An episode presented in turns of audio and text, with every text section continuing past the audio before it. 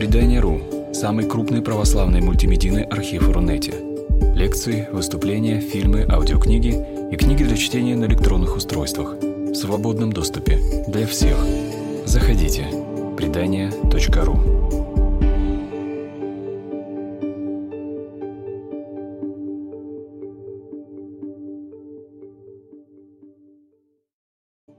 Друзья мои, я приветствую, правда, искренне и с радостью всех, кто пришел. А, Я надеюсь, что у нас будет интересный разговор. А, Если у кого будут какие-то вопросы по ходу дела, прерывайте сразу, я с удовольствием отвечу. Вот, э, и действительно будет маленькая, замечательная такая, будет маленький эпиграф э, всей нашей истории.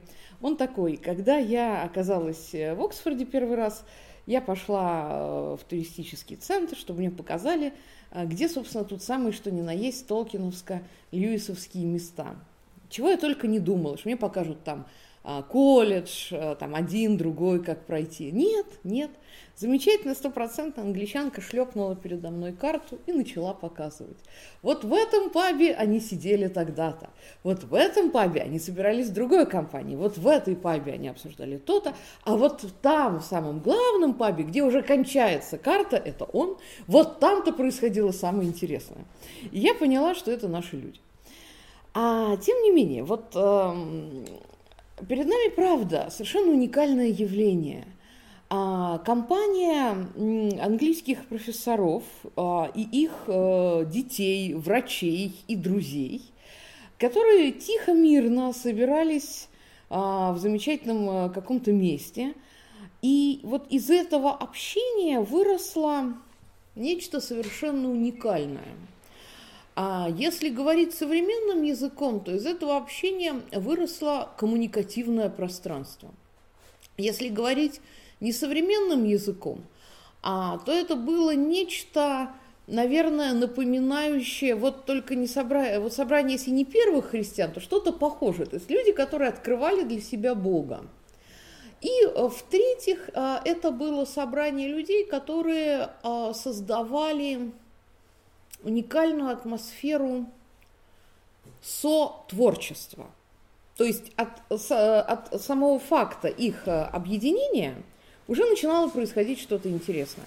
Вот э, в заглавии действительно было предложено рождение фэнтези и другие чудеса. Вот чудес там было много, но чудеса эти, как правило, касались а, не сколько внешних явлений. Вот внеш, внешние чудеса были а, следствием чудес внутренних, правда. А, и мы попробуем с этим немножко разобраться и поговорить.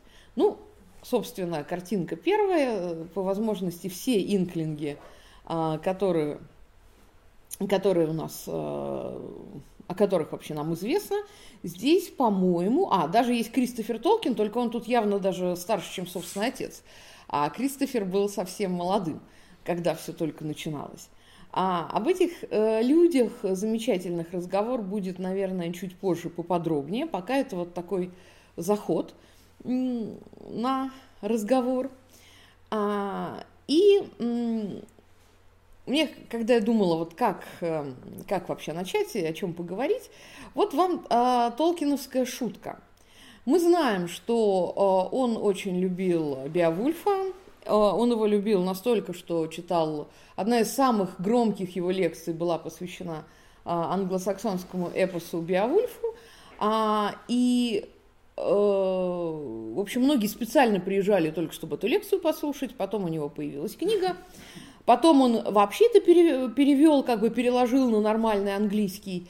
И э, когда э, ему захотелось как-то охарактеризовать своих друзей, то вот он выдал такую замечательную фразу. Тут по-хорошему ее нужно разбить на такие как бы строчки, чтобы было как в Биовульфе. Сейчас попробуем э, как-то так с разбегу перевести. А, чтобы напоминало того Биовульфа в переводе Тихомирова, который нам известен, что-нибудь истинно слышим а, мы э, в древних днях о хитроумных инклингах, о мужах мудрых, о вместе собравшихся, о...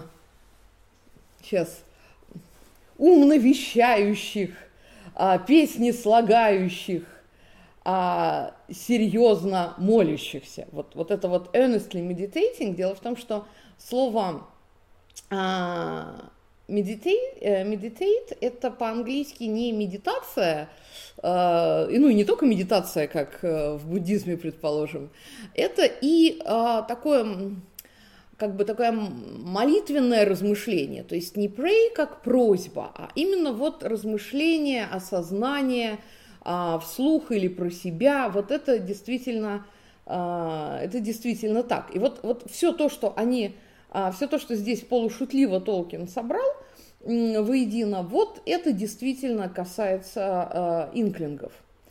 А, и замечательный финал этого вступления, что это была радость. Вот умение радоваться – это очень важное умение, и для профессоров и преподавателей не менее важное, а, потому что в противном случае зачем вообще все было начинать, правда? Но а еще более важно, что это а, умение радоваться демонстрировали люди, которые ну, скажем так, а, обладали не, не совсем незамутненным мировосприятием. А люди с очень э, непростой судьбой. А, и вот эта вот сама идея э, стремления к радости, умение радоваться мелочам, умение радоваться каким-то крупным вещам, то, что потом а Клайв Льюис напишет э, да, книгу «Застигнут радостью», и сам факт, что имя его жены Джой то есть радость, это все очень-очень, ну, мягко скажем, не случайные моменты. И это если мы говорим о чудесах, так вот вам уже одно из них. И э, когда я говорю о том, что это люди были, э, скажем так, с жизненным опытом, скажем аккуратно, то я, э, естественно, имею в виду их опыт, опыт многих, опыт Первой мировой войны. Напомню, что для Англии словосочетание «the Great War» относится вообще-то не ко Второй мировой, не к Великой Отечественной. The Great War, Великая война, для них это Первая мировая. Когда империя, ну, она еще не уничтожила сама себя, безусловно, но она к этому, это будет после Второй мировой, но она к этому стремительно двигалась. А, и Удивительно, что никто этого не замечал.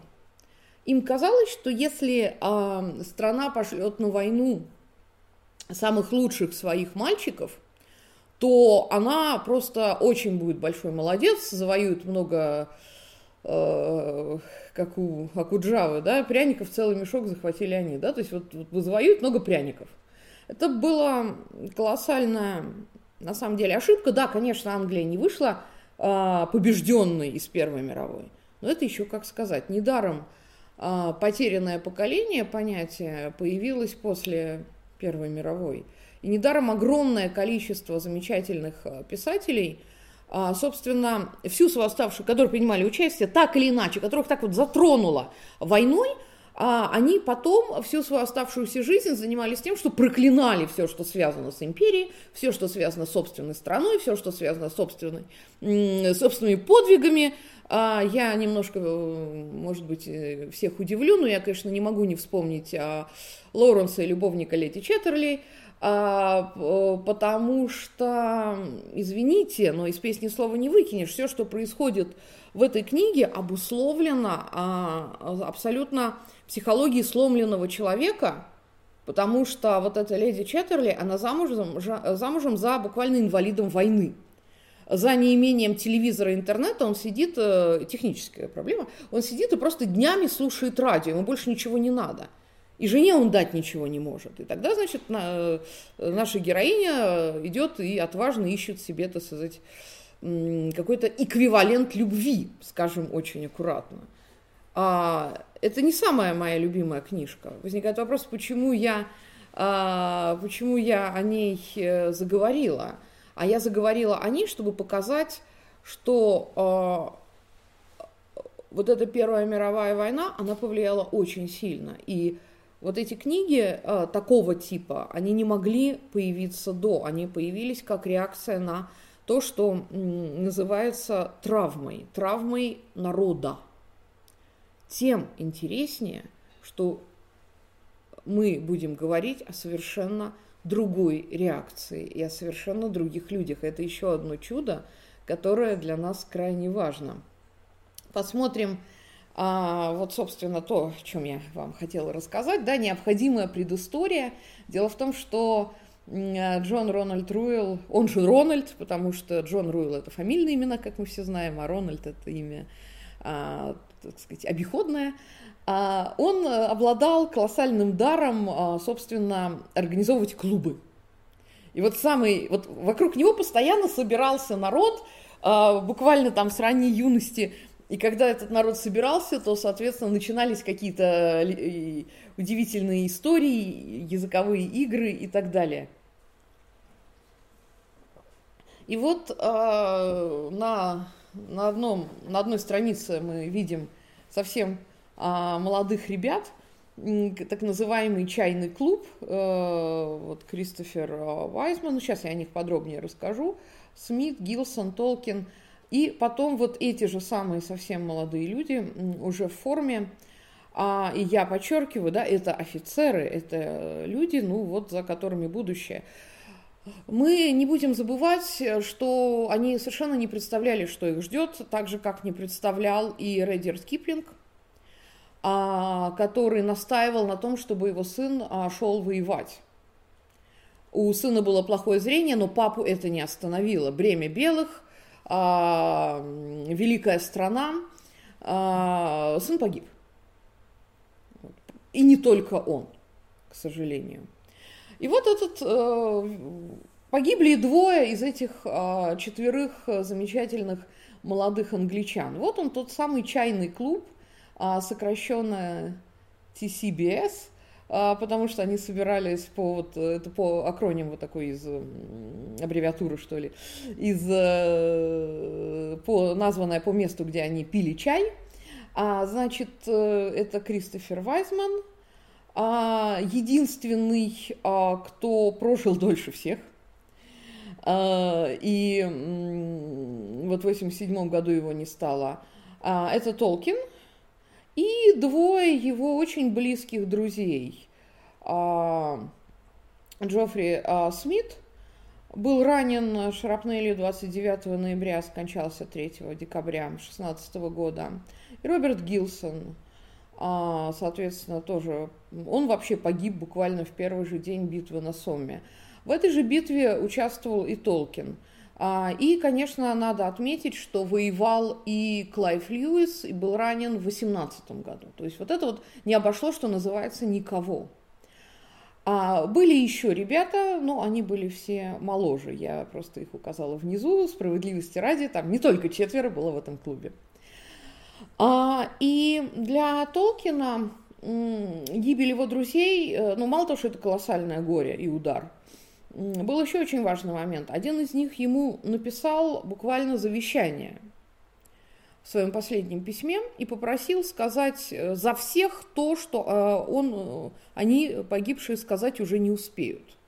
И Толкин так это дальше и воспринимал. Вот, вот этот момент, что он должен сказать нечто, донести что-то, что очень важно, и о чем его просили а, погибший, погибший друг, по сути. Но он говорил, как бы, тот друг ему писал как бы за себя и за а, Роберта, да.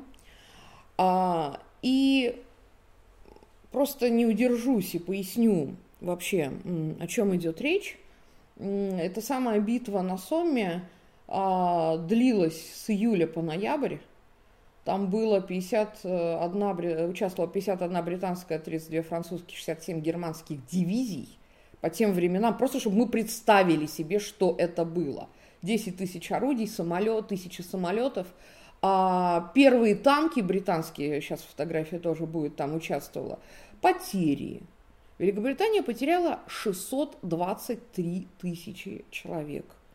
Из них 419 тысяч убитыми. Франция потеряла 204 тысячи, Германия по разным подсчетам от более чем 400 до 600 тысяч человек. Вот это в одной битве, просто чтобы мы себе представили, что это было. И вот в этой битве гибли лучшие замечательные английские мальчики, а, потому что вот зато а, союзники глубоко продвинулись на территорию, занимаемую германцами. Ну вот оно, что называется, да. А, и а та, та, таких битв, это была, наверное, самая жуткая, но таких битв была, конечно, не одна. И э, я еще раз повторяю, что отсюда потерянное поколение. То есть люди, которые вот воевали, и, и что, и зачем они остались живых, им было непонятно, и что будет дальше, им было непонятно, и как жить дальше, им было непонятно. Справедливости ради отмечу, что в Германии вопросы приблизительно задавались те, те же самые. Мы вспоминаем Ремарка, на Западном фронте без перемен. Кстати, вот он вам Западный фронт. На Западном фронте без перемен. А, и а, ремарк же «Три товарища» и многое другое. Вот это все, просто чтобы было понятно, насколько а, Первая мировая война сломала психологию людей. Вот насколько Европа была этим перепахана. И а, вот, собственно, эти танки тут как раз э, специально вам предложено. То есть это жуткое какое-то ощущение. И э, много существует э, исследований на тему того, как повлияло это все на Толкина, а как оно могло повлиять, да? А, ну, во-первых, э, и не только на Толкина, да, ну, во-первых, он был э, влюблен, ему это, он был женат, э, ему это очень сильно помогало, видимо, но самое главное, что он э, был человеком, который, что называется, вот не сдавался. Не сдавался и искал что-то, то, что потом тоже Клайв Льюис э, напишет в, э, в романе «Пока мы лиц не обрели», что есть нечто внутри, за что можно держаться. Вот у Толкина это явно было, вот это нечто неназываемое, за что можно было держаться даже в этом. А, и отсюда мы должны очень хорошо понимать, вы знаете, если я буду говорить чуть больше о Толкине, вы не обижайтесь и не удивляйтесь, потому что это все, если у нас будет продолжение разговора, это в разговоре о Толкине не повторится, там будет нечто другое. Сейчас просто важно, а, мне хочется охарактеризовать этих людей, которые собирались э, в пабе The, Bird, э, the Eagle and the Child, также называемый, как известно, The Bird and the Baby – а, и вот мне хочется, чтобы мы поняли, это не просто досужие профессора, которые пошли после лекций. Слушайте, хотя видела я настоящего профессора, который таки пошел после лекции в паб в Оксфорде. Господи, это было, вы знаете, вот это прекрасно. То есть вот ты приходишь в паб, и а, оглядываешься, сначала ты видишь туристов, потом они как-то несколько, когда рассредотачиваются, ты видишь абсолютно невероятную какую-то тоже чудесную, сказочную атмосферу, потому что вот сидит пожилой профессор, он, он совсем пожилой, его никто не увольняет, потому что он пожилой, вот он как есть fellow какого-то колледжа, вот так, вот так он ходит и читает, и вот он готовится там к какой-то следующей лекции, тихонечко сел в уголок, э, он даже там никакого там ни эля, ни, ни пива не пьет, там кофеек какой-то или чаек подтягивает, но ему там уютно, понятно и хорошо. А, вот э, пришла какая-то совершенно компания замечательных актеров после а, утреннего а, спектакля туда же, и в какой-то момент э, прекрасно понимаешь, что сам-то ты вообще-то турист и, мягко выражаясь, гость, ты невольно вот в этой атмосфере оказываешься и перестаешь это воспринимать как а, туристический аттракцион, а понимаешь, насколько там уютно, хорошо и насколько там хорошо разговаривается. И когда этот самый престарелый профессор к тебе обращается с просьбой покараулить там какую-то его папочку, пока он сейчас отойдет, то ты это понимаешь, ну так и нормально, ну естественно, а почему бы нет, можно и покараулить папочку. Это как-то было очень мило, очень смешно, вот очень как-то нежно все. И вот так они там и собирались. Но мне хочется объяснить, что это не просто вот э, люди, которые нашли себе антикафе. А, это люди, которым, которые выстроили свою жизнь, которые не дали своей жизни быть сломанной вот этим всем. Вот к чему мне хотелось вас подвести этим разговором. Которые смогли не, они ничего не забыли, это же... Э, и там не было никакого, потому что не существовало еще Вьетнамской войны, да, там не было никакого вьетнамского синдрома, и там не было никаких идей о том, что вот сейчас они там возьмут дрын и пойдут убивать студентов, потому что у них травма, да, шутка. А, я забыла свой дисклеймер, уважаемые коллеги. А, представьте себе, что надо мной висит незримый дисклеймер, а, на котором написано, все, что я говорю, не является пропагандой чего бы то ни было. Вот, а то мало ли что. Вот отвечаю, нет, не пропаганда. Вот все, что вам пришло в голову, нет. И тем более это не пропаганда э, распивания пива в э, э, Оксфордском пабе. Мы чай вообще. Однако же продолжим. Ну вот, и э, если мы э, продолжаем наш серьезный разговор, то я не могу не вспомнить э, столь, может быть, кому-то знакомую, а может быть, кому-то и незнакомую э, экранизацию. Э, не, вообще не люблю экранизации, честно признаюсь. Но экранизация первой э, части «Хоббита» для меня она очень забавная, потому что, во-первых, до Питера Джексона там отметился Дель Торо, явно позитивно повлиял на какие-то сюжетные повороты, успел, я бы сказала, до того, как э, снова примчался одержимый своим собственным видением Питер Джексон с, боевым, с боевыми сценаристами, я бы так сформулировала. А произвел очередной рейдерский захват сюжета профессора. А, но до этого, до этого, а, там были явно расставлены другие акценты. И один из самых интересных акцентов – это, конечно, выбор доктора Ватсона на роль Мартина Фримана, э, выбор доктора Ватсона на роль э, Бильбо Бэггинса. А, Джон Ватсон, вот как надо говорить. Джон Ватсон в роли Бильбо Бэггинса. А возникает вопрос, почему это так важно? А параллели-то очевидны. И я рада, что это может быть такая случайность, но, а, как известно, случайности не случайны. Мне кажется, что это очень хорошее совпадение, потому что, а, как мы помним, а, реальный канандойлевский доктор Ватсон воевал, и воевал Ватсон в Шерлоке, с чего начинается первая серия, и воевал Толкин, когда он писал «Хоббита» для своих детей. И Бильбо поэтому совсем не такой простой персонаж это человек с а, как бы некой жизненной историей. И, как, и когда я...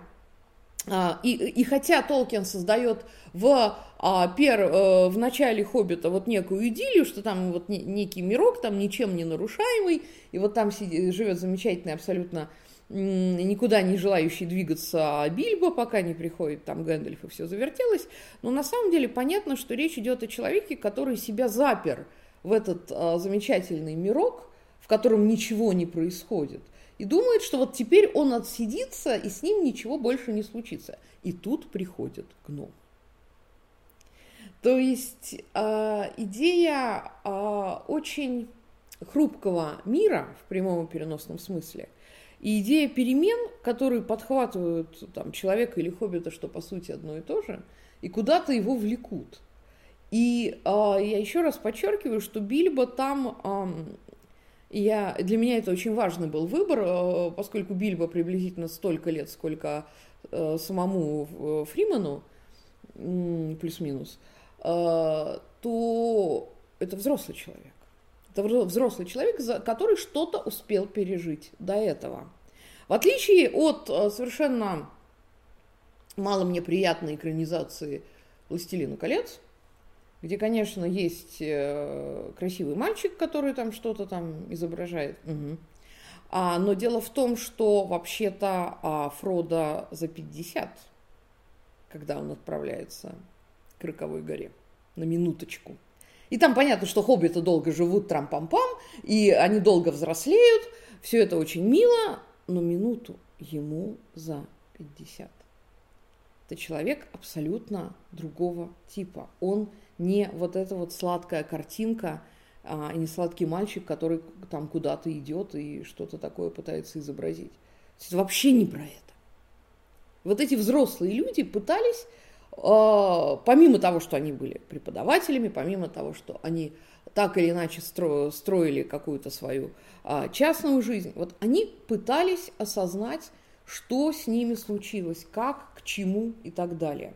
И самое главное, что в, это, в этом сюжете об инклингах, э, в, этих их а, замечательных а, встречах, а постоянно рождались еще какие-то дополнительные, крайне интересные идеи. Ну, это вот, собственно, не могла не удержаться пошутить с заглавием. А, это немножко хотелось атмосферы, не только паба, но и самого Оксфорда.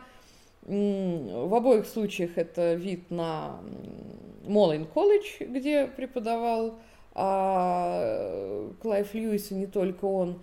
А самое интересное, что вид на этот колледж через а, а, поле для игры в какую-то сугубо английскую игру, я так не смогла идентифицировать. А, как, как раз от того а, колледжа, а, где преподавал и Толкин. То есть они могли вот, ну не то что перемигиваться, но они как бы видели друг друга, вот, здания друг друга при, при желании постоянно. Вот, и все там на самом деле близко. А,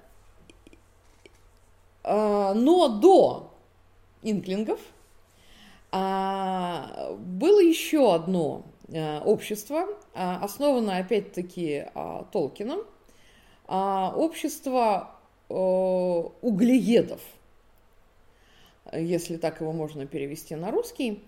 Э, дело в том, что э, и Толкина, и Льюиса, и многих э, других его коллег крайне интересовали, интересовали исландские мифы. Возникает вопрос, что называется, с чего бы? А с того, что, опять-таки, это, обратите внимание, оно было основано в 26 году, то есть пока еще вроде как все хорошо. А, их, э, они были захвачены, так же, как и многие другие страны, а, желанием разобраться с собственной идентичностью и а, разобраться с мифами, на основе которых эта идентичность создавалась, потому что и с материалом, который они преподавали. И э, исландские саги, э, о Толкинах читал в оригинале, хотя таких там было не очень много – а исландские саги для него были отражением, поскольку все, все там близко.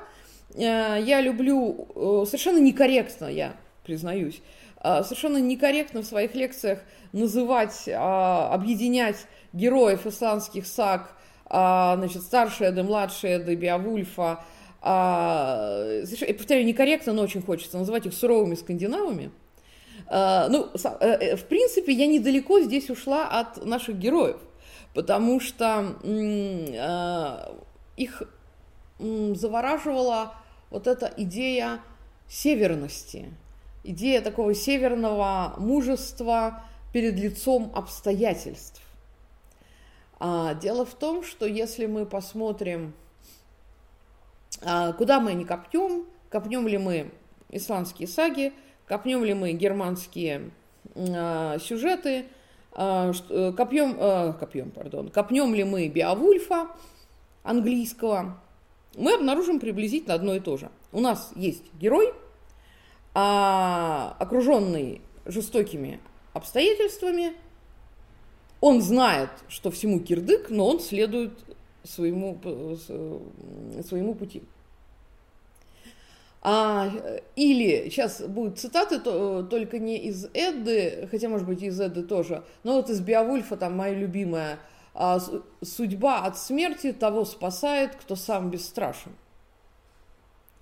Это, это, это э, такое очень языческое мужество, э, поскольку это мужество воинов – поскольку только тот, кто погибает с оружием в руках, попадает в черту Кодина Вальхаллу. И посмотрите, какой парадокс. Хотя вы знаете, коллеги, а может быть и нет здесь никакого парадокса, а наоборот все очень логично. А идея, вот давайте мы обретем северное мужество, а, вот из этого рождается, с одной стороны, такой очень английский стоицизм, потому что вполне возможно для а, этих профессоров и прежде всего для Толкина это было как раз способом вот пережить ту травму, да? А может быть, параллельно в Германии зарождалось обратное, как бы, зарождалось нечто, вот, что было обратной стороной вот этого северного мужества из области э, «покорим всех». Мы крутые воины, мы всех завоюем. Ну, собственно, как мы понимаем, а нацисты, в общем, в это все и игрались очень активно. Учитывая э, использование рун, использование как раз э, нибелунгов, абсолютно верно. А, по, вообще понятие асы, да, летчик ас, кто такой ас? Это же бог. Как раз боги, причем довольно-таки агрессивные боги, не боги плодородия, а боги в том числе войны прежде всего. А, но тогда еще ничего об этом, все это еще не до конца проявилось, а наши замечательные профессора Э, сидели, изучали саги вместе с Толкином. А, там а, был преподаватель а, греческого, как современного, так и древнего, а составитель английского словаря, профессор сравнительной филологии, кельтолог, и попозже к ним а, присоединился и Клайв Льюис. И заметно, что уже даже вот это общество углеедов, сейчас я, кстати, поясню, почему оно углеедов, э, что уже даже в этом обществе мы понимаем, они не только саги читали, но и начинали делать что-то свое и делиться чем-то своим. И э, один из черновых, э, одно из эпизодов из Сильмариллина, из своего как бы будущего легендариума, Толкин дал почитать Клайву Льюису, который сказал, что Ему это так понравилось, э, как, э, как если бы э, когда он читал, он не думал о том, что это книга, что это текст написан Толкином, это все равно, что если бы он снял в книжном какой-то, какого-то неизвестного автора, прочел бы, и ему бы это понравилось. Согласитесь, просто вот комплимент очень высокий. А, и дальше посмотрите, как он здорово пишет, а, что его две вещи больше всего зацепили а, в этом тексте – чувство реальности и при этом ценность мифа. Вот это вот для нас ключевое. Коль скоро мы говорим о фэнтези и чудесах, вот до определенной степени э, формула фэнтези э, в грубой приблизительной версии как раз и будет выглядеть как э, чувство реальности и ценность мифа. Мне кажется, это здесь Льюис идеально сформулировал. А, ну, тогда уж почему углееды, очень легко объяснить, почему. А это, собственно, Толкин придумал вот это, вот это слав, э, слово, потому что а, оно означает тех людей, которые а, вместе собираются зимой так близко к огню, что они буквально могут укусить этот самый уголь. Отсюда мы делаем вывод о том, как было холодно. А, но, как бы это ни было, вот эти самые замечательные углееды, э, повторяю, уже были вот зерном будущих инклингов, что, собственно, чуть позже и случилось. А это классическая такая всем известная, всем известная страничка а, с автографами, сейчас скажу кого, Клайва Льюиса, Хьюга Дайсона, Дэвида Сесила, Уоррена Льюиса, а, а, Харди, самого Толкина, его сына, с следующей надписью «Мы, ниже подписавшиеся, вкусили от вашей а, ветчины и теперь пьем за ваше здоровье. А, в сорок восьмом году э, была сделана эта великая надпись. А, чем она интересна? А, иронией, игрой, самохарактеристиками, которые тут представлены. А, Толкин, например, помимо, последним подписался, и помимо всех своих регалий, они же полностью дали свою характери, как бы, свои э, э, элементы своего CV, я бы сказала. Вот. А, а Толкин еще и дописал а, отец вышеуказанного Кристофера. Ну, вот это вот чувство юмора, да. Ну, на самом деле это больше, чем чувство юмора. Мы продолжаем говорить о чудесах. Я хочу напомнить еще одно чудо. Это возможность весь мир превращать в игру. Почему я эпиграфом таким забавным даю э, этот, э, этот, э, как сказать, листочек, да? Потому что без игры невозможно создать фэнтези, невозможно создать никакую уважающую себя альтернативную реальность, а, и невозможно вовлечь никого в свой мир. Заметим, я не говорю сейчас про тех, кто играет, э, я сейчас даже не говорю про реконструкторов. С сугубо садистским удовольствием я отсылаю э, всех к работе Йохана Хейзинге «Homo Ludens», человек играющий, где а, идея игры применяется ко всему. От э, детской игры и до богослужения. Помните, как говорит э, Хейзинга или Хейзинга, как вам больше нравится, о том, что человек может играть ниже, как бы вот некоего уровня культуры, а может играть выше, играть с красотой и святыней. И вот мне кажется, что наши инклинги как раз именно это и делали. Они э, создавали э, игровые пространства, которые начинали жить собственной жизнью. Возникает вопрос, почему им это так было нужно. Вовсе не только потому, что они э, были эскапистами. Я даже не уверена, что они ими были. Важно другое. Важно э, как раз то, о чем Толкин писал в своем эссе о волшебных сказках. То есть сначала он прочел лекцию о волшебных сказках в а, университете, университете Святого Эндрю, а потом написал уже как бы более развернутое эссе. А как размышляет Толкин? А, если человек э, создан по образу и подобию Бога, то в чем это заключается? Ну, понятно, что не, не в том, что там голова, там две руки, две ноги. Значит, что-то, их, э, что-то должно нас объединять. Где, этот, где это образ и подобие? Толкин э, отталкивается от английского слова creator, творец, по-русски также, и получается, что тогда, наверное, нас объединяет, мы созданы по образу и подобию Божию, значит, мы обладаем способностью творить.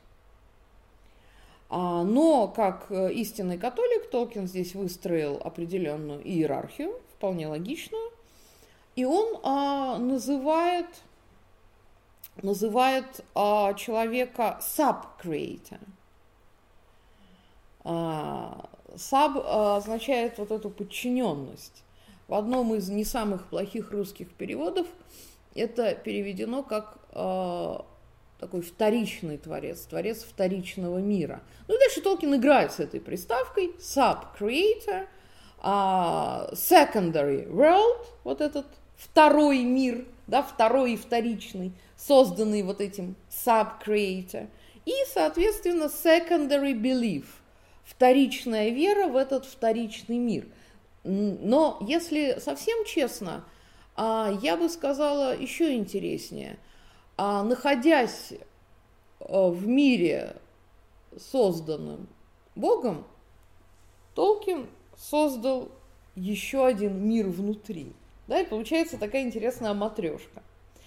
А, и здесь он будет очень красиво, его концепция, э, вот эта концепция, она будет очень красиво перекликаться с идеей Клайва Льюиса, в, а, я думаю, меня многие поддержат, для меня самая любимая, самая пронзительная из хроник Нарнии – это седьмая.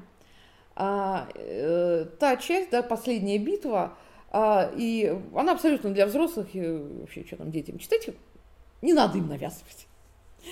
Потому что в этой седьмой части как раз э, показано, э, э, что мир, только там наоборот, там мир Господень, он как бы расширяется.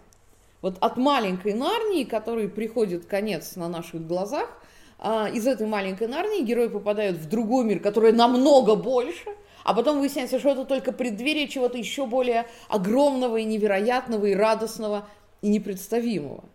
Вот э, мне кажется, что э, еще немножко, и мы перейдем к разговору о квантовой физике, но мы не будем этого делать. Э, на самом деле, заметка на полях, э, у Льюиса таки можно найти отсылки к самым интересным открытиям того времени, но об этом точно не сегодня. Правда можно. Я, я, я старалась, и я даже кое-что нашла. Поэтому не так, не так он просто... Они вообще все там не так просты. А, и мы с вами... Поэтому такие шутки – это как бы только верхушка айсберга.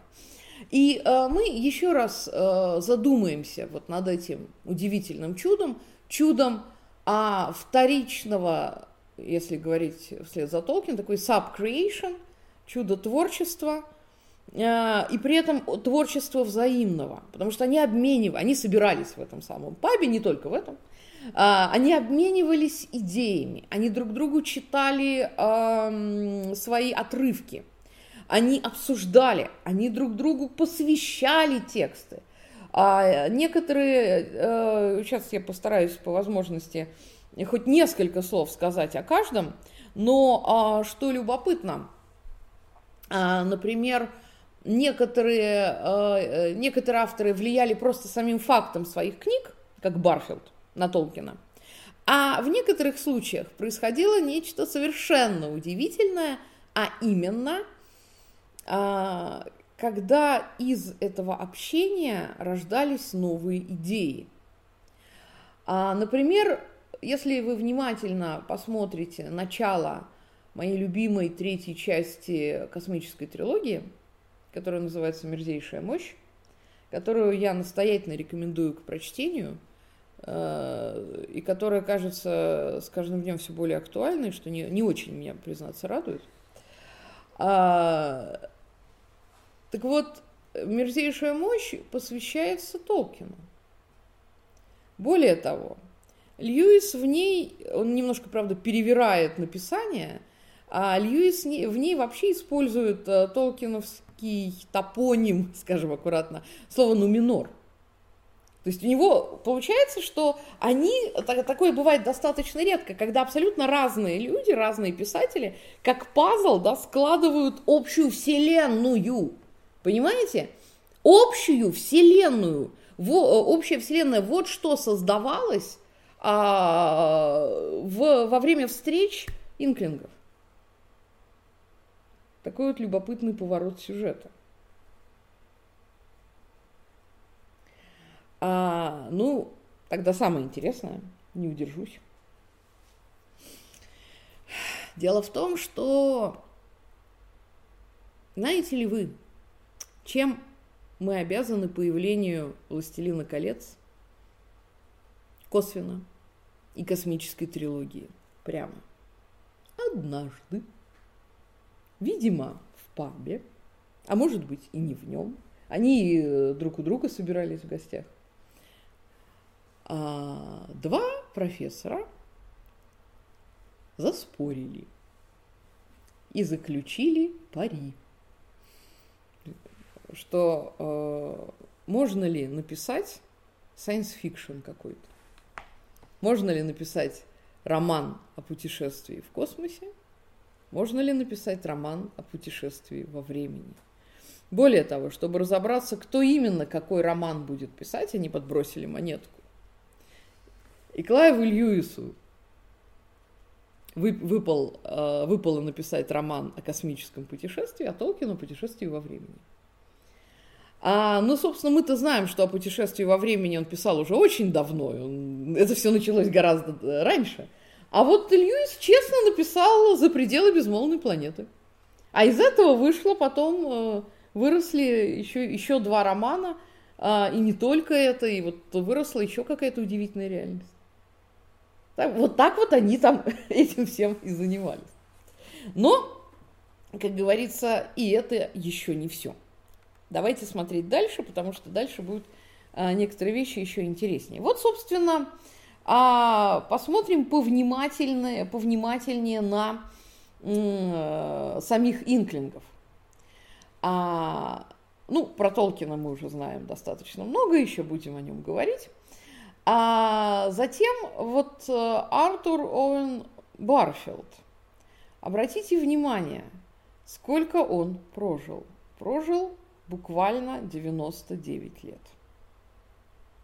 И недаром его называют первым и последним инклингом. Он стоял вот у истоков э, этого э, филологического хулиганства. И он же ушел вот буквально совсем недавно. Ну, сравнительно, да, 10 лет назад.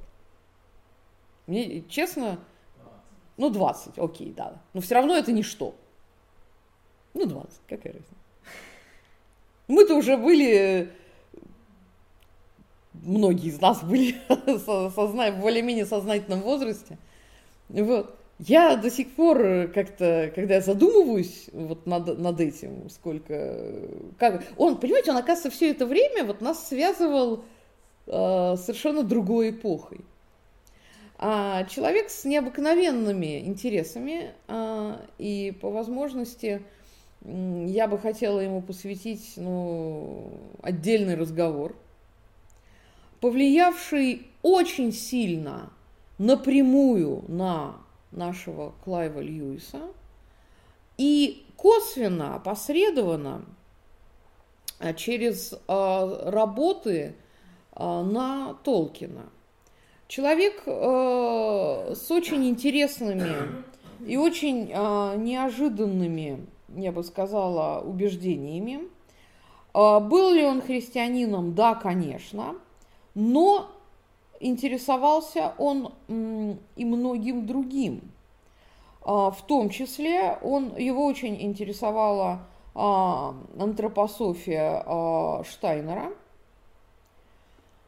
Его очень интересовали те, сейчас аккуратно скажу, духовные поиски, которые были крайне актуальны для Англии а, начала 20 века, а, и а, в том числе те изыскания, которыми и, те, и, и ту свою, и та своя реальность, которую выстраивал некий Артур Уэйт, о котором будет, может быть, сказано отдельно. То есть, э, но, но при этом больше всего его, наверное, интересовали, интересовал вопрос языка, как особой реальности. Вот здесь они с Толкином совпадают и сходятся. Вот об этом мне обязательно захочется поговорить отдельно, потому, а может быть и прямо сейчас, хотя бы два слова не удержусь и скажу. А для э, Толкина язык неотделим от мифа. И вот эта идея этой связи языка и мифа, она прекрасно перекликается с работами Барфилда. И почему это так важно? Да потому что любая реальность, мы продолжаем разговор о чудесах, любая реальность создается с помощью языка и языком.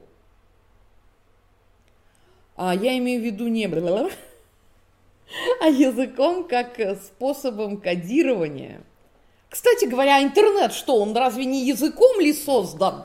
а программы не на языках ли пишутся.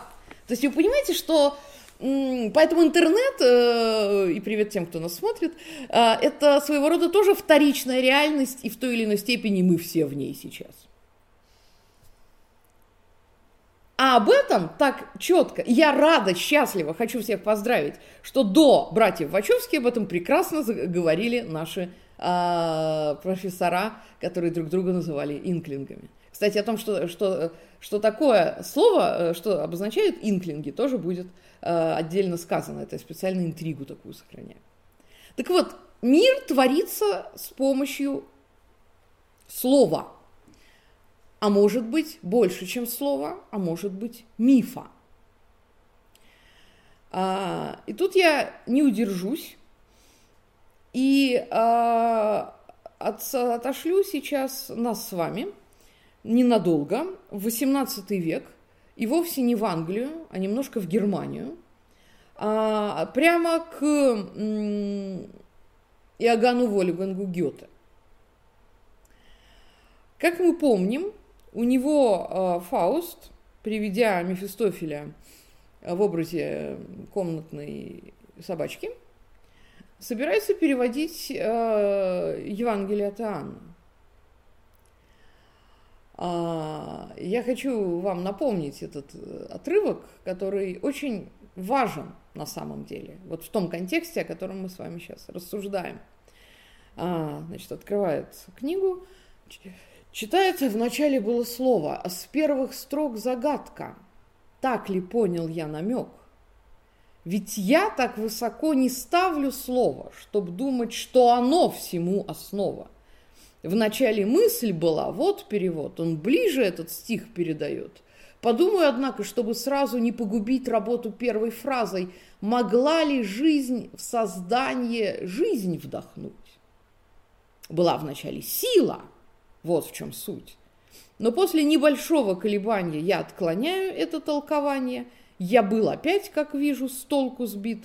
В начале было дело, стих гласит. Тут Мефистофеля начинает плющить и колбасить, потому что э, Фауст вообще-то переводит Святое Евангелие. Ну и дальше там, дальше по, далее по тексту, далее по сюжету. Нас интересует, однако, не, не то, что случилось потом, а вот то, что мы сейчас с вами услышали. В начале было слово. То есть мир, по сути, был создан словом. Потому что логос – это не только разум, ну и так далее. Значение слова логос э, мы хорошо себе представляем. И Фауст, в отличие от Толкина, вот а вспоминаю Бродского, да, немецкий человек, немецкий ум. И, и наш Фауст э, у Гёте, он как раз и пытается мыслить. Э, слово включает логику. Слово не может создать мир с его точки зрения – а может быть мысль? Нет, мысль не может создать. А может быть сила? Нет, сила тоже не может создать. А что тогда может? Окей, пусть это будет дело. А, что, как мы помним прекрасно, сподвигло Шпенглера назвать а, западную э, цивилизацию фаустианской. То есть нам бы только что-нибудь делать. С квадратными глазами куда-то бечь, дальше разберемся зачем. Но к счастью, есть не только немецкий человек, немецкий ум, есть еще и английский ум. Английский ум в начале 20 века задумался как раз совершенно над другими вопросами. Вот как раз над идеей соз, э, слова, создающего мир. А на самом деле это... Они были не первыми, а до них, пожалуй, э, очень известный тогда, заметим, немецкий ученый Макс Мюллер а, заговорил о мифологии и о мифе как таковом. Миф как болезнь языка. И Толкин, получается, и э, до определенной степени Барфилд э, спорят с этим утверждением. Миф не болезнь языка. Между ними абсолютно другие, другое взаимодействие. А, по сути, миф создает мир. А, если мы от английского для разнообразия посмотрим на русский язык и порадуемся, то, пожалуйста, что там у нас? Солнце встало откуда? Дождь пошел ногами? Его бесит кто? Э, все вот эти э, странные вещи – это стертые метафоры. Это отражение абсолютно другого мира – и абсолютно другого сознания, гораздо более интересного, и, по сути дела, мы его можем назвать мифологическим. А самое интересное, что любая метафора – это маленький миф, это маленький сюжет. Мы а, к этому не очень, может быть, привыкли, мы не фиксируем их, но попробуйте понаблюдать за живыми метафорами в живом языке. Русском языке. Вам будет очень интересно, я гарантирую. И тем более, э, и уж тем более английский. А, когда Толкина спросили, ну, это известная история, какой жанр, какому жанру можно отнести «Властелина колец», он раздраженно ответил «эссе по лингвистической эстетике». То есть сначала создаются языки, а дальше смотрите, в чем ловушка? Как э, некоторые ученые говорят, сначала Толкин создал языки, а потом он создал мир, в котором эти языки могут существовать. А я отвечаю, нет. Он создавал языки, а языки создавали вокруг себя мир, в котором они могли существовать. По крайней мере, я в этом убеждена. Ну, еще очень интересная деталь про а, Барфилда – тоже, в принципе, достаточно известная. А, замечательная книга Клайва Льюиса «Аллегория любви» посвящена Барфилду.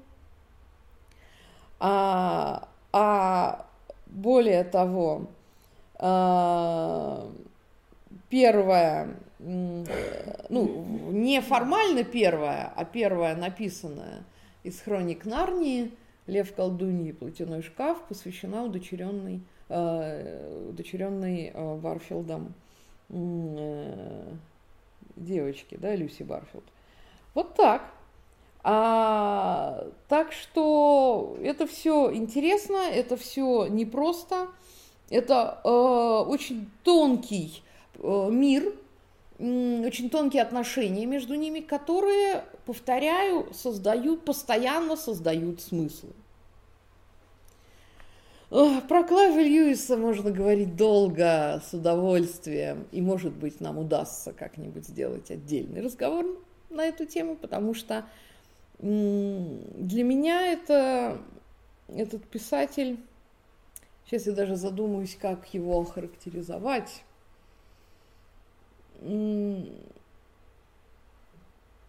наверное, это тот, кто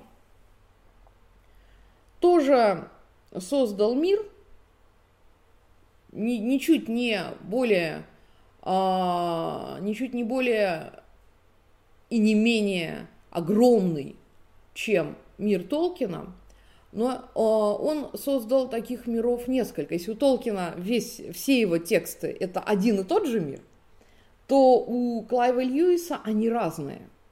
Один, а, один мир – это мир хроник Нарнии совершенно невероятный. Другой мир – это мир космической трилогии, который вот как бы определенной своей частью соприкасается с сюжетами Толкина. Третий мир а, – это мир его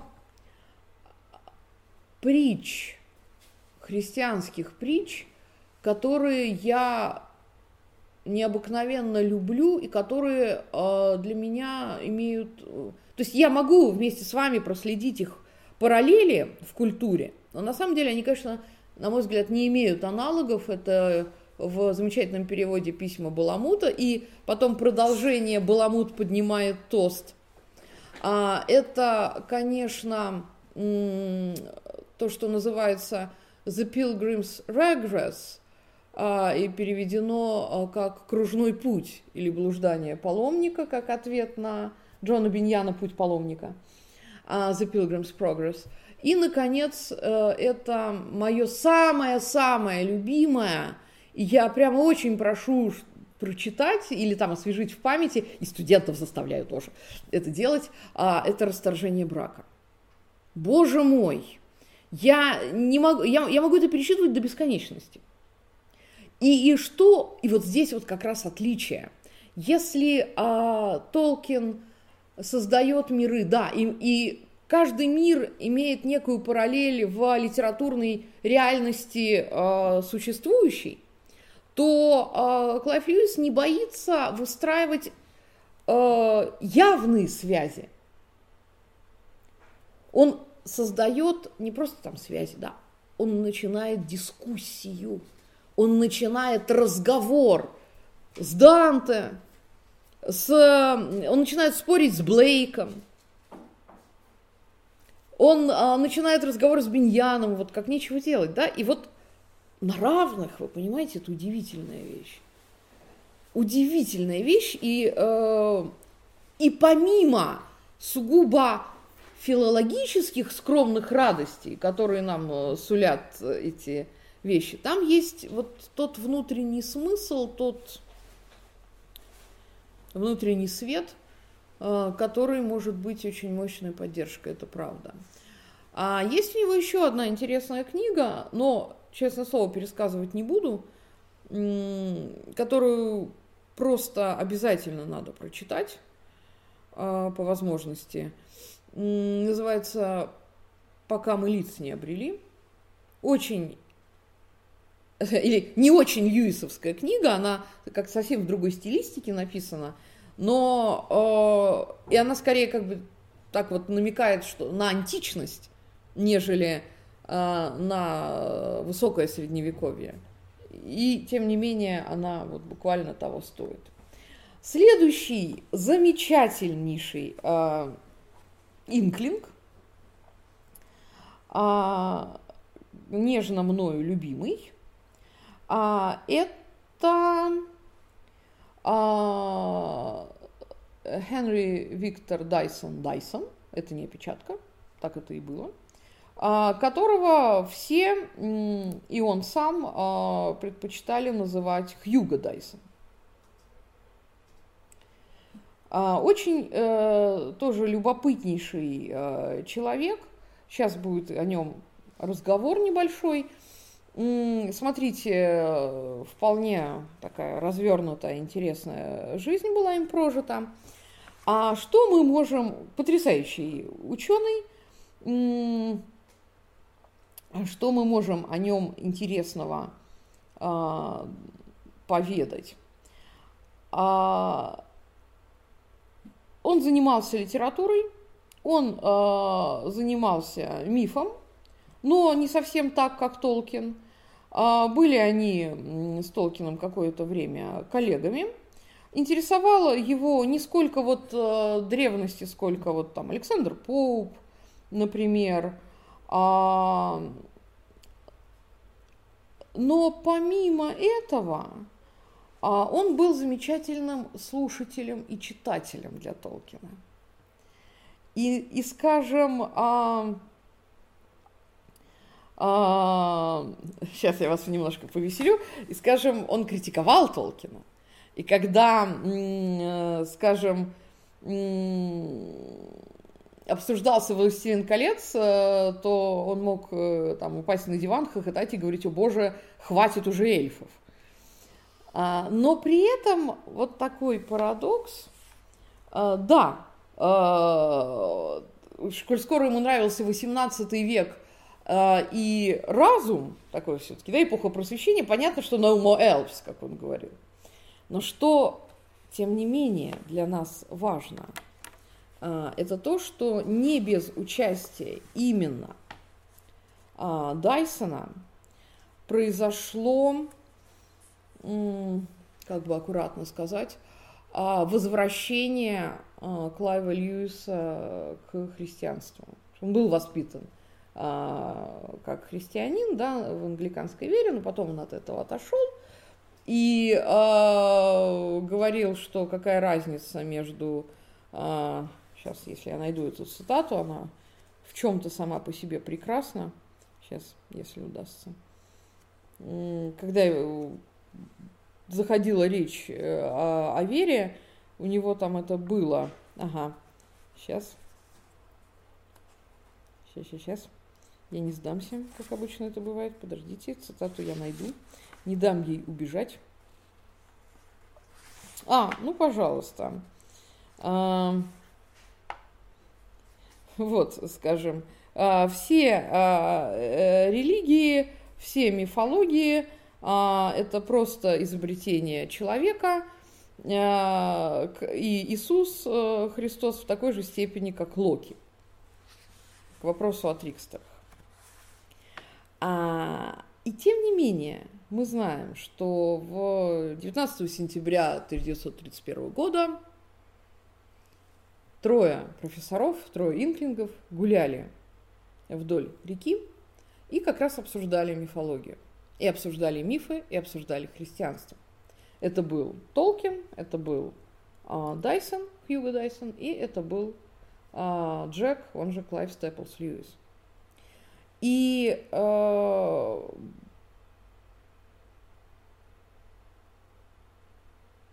еще интересный момент заключается в том, что спорили они о мифах, о творении и о лжи. И вот Клайв Льюис, Джек, он же, отстаивал идею, что мифы – это ложь,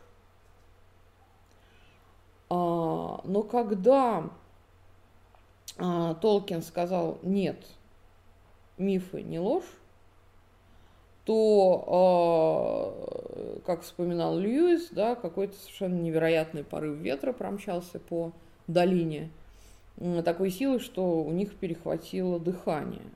И дальше они продолжали разговоры, как раз дело в том, что Дайсон это был очень верующий человек – и верующий как бы не только от головы, но и от сердца. И какими-то невероятными общими усилиями, говоря о том, что миф есть отражение нечто большего, чем просто сюжет, они сумели что-то объяснить а, своему другу. И в дальнейшем, а, в, даже в космической трилогии, а, не один раз мы услышим отголосок этого разговора, или, если хотите, отголосок вот этого ветра. Честное слово, да, а вот так они влияли друг на друга. Правда интересно, вот я говорю, что же это было за такой удивительный клуб, в котором творились вот такие удивительные вещи? Чем они, что называется, не, не перестают нас радовать. А, я, ну, честное слово, иду буквально по верхам, но потому что хочется очень э, о многих интересных э, авторах э, рассказать и их затронуть. А следующий автор, о, мой любимый, один из, это Чарльз Уильямс. А, опять же, требую отдельного разговора, если будет интерес, потому что, о боже, а, это человек, который опять же, очень сильно а, повлиял на Льюиса, а может быть, Льюис повлиял на Уильямса. А, это были, а, это была дружба,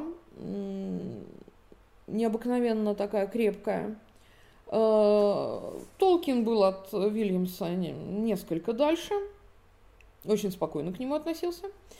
Очень непростая, тяжелая судьба была у него. Но самое главное – и вот действительно, прямо вот э, и судьба тяжелая, и писал он тяжело, и так далее. Но, может быть, именно поэтому ему удалось э, через сложные сюжеты, э, нерадостные в своем большинстве, фантасмагорические, вот ему удавалось доносить э, абсолютно христианские смыслы. Я помню, как мы э, обсуждали это с Натальей Леонидовной Трауберг, когда я работала над диссертацией, вот у нее в чистом переулке мы сидели и разговаривали. Э, и э, я помню, как мы обсуждали как раз один из самых сложных и достаточно непростых и тяжелых романов Вильямса «Канун Дня всех святых», и э, как Наталья Леонидовна как раз очень четко показала тот поворот, где э, вся такая там мрачноватая готика э, сменяется абсолютно чем-то другим.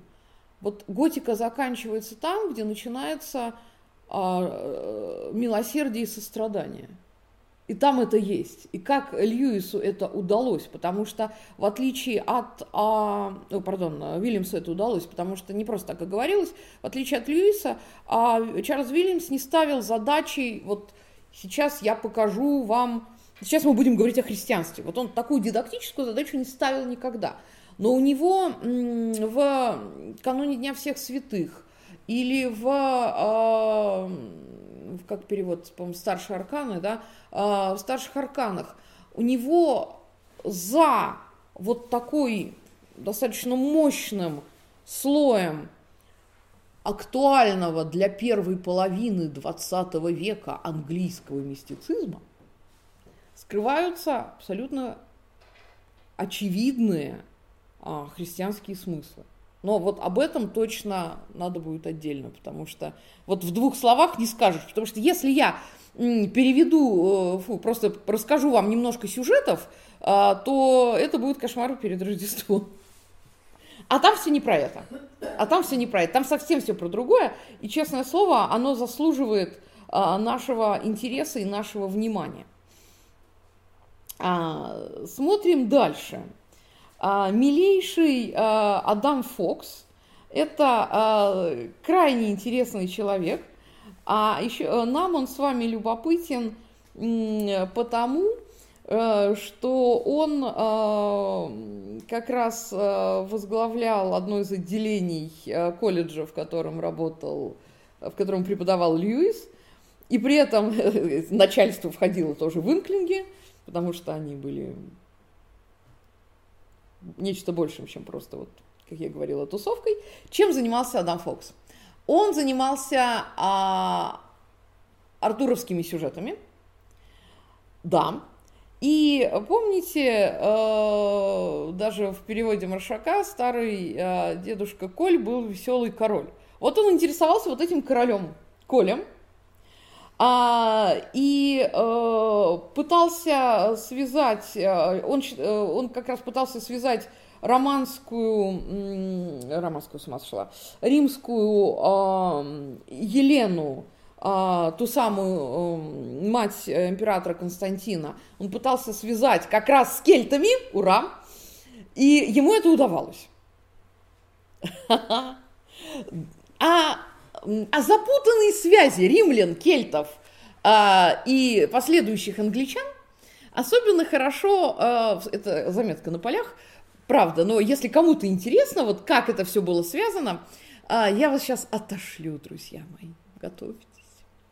Я вас с наслаждением отошлю, во-первых, к смерти Артура в издании «Литпамятников», блистательно переведенный блистательным переводчиком Инной Бернштейн, а, оснащенный вообще невероятно ей, ей, ей уже написанными комментариями, и поверьте, все остальное фэнтези просто, кроме наших инглингов, выцветает э, вот перед этим. Просто идите и читайте «Смерть Артура». А, и она же, Инна Бернштейн, перевела очень интересную вариацию на тему короля Артура. А, это э, писательница Мэри Стюарт абсолютно не относилась к инклингам, но вот как раз связи римлян, кельтов – а, и даже немножко англосаксов у нее отражены. Вот. И, кстати, король Коль там тоже фигурирует, но, правда, на периферии. Это я к тому, что а, когда я э, постоянно говорю, и они, инклинги, создавали общие смыслы, да, но какие это были смыслы? Вот я вам это демонстрирую. А Ворон, а, Льюис, а, дальше у нас это а, брат э, Клайва, и тоже человек необыкновенно, необыкновенно интересный а, и судьбы, и а, человек не, интересного творчества. Я э, не знаю, удастся ли, ну, по нему, конечно, мы отдельный разговор вряд ли сможем сделать, но, по крайней мере, э, без э, второго Льюиса мы не узнали бы очень много о Льюисе Первом.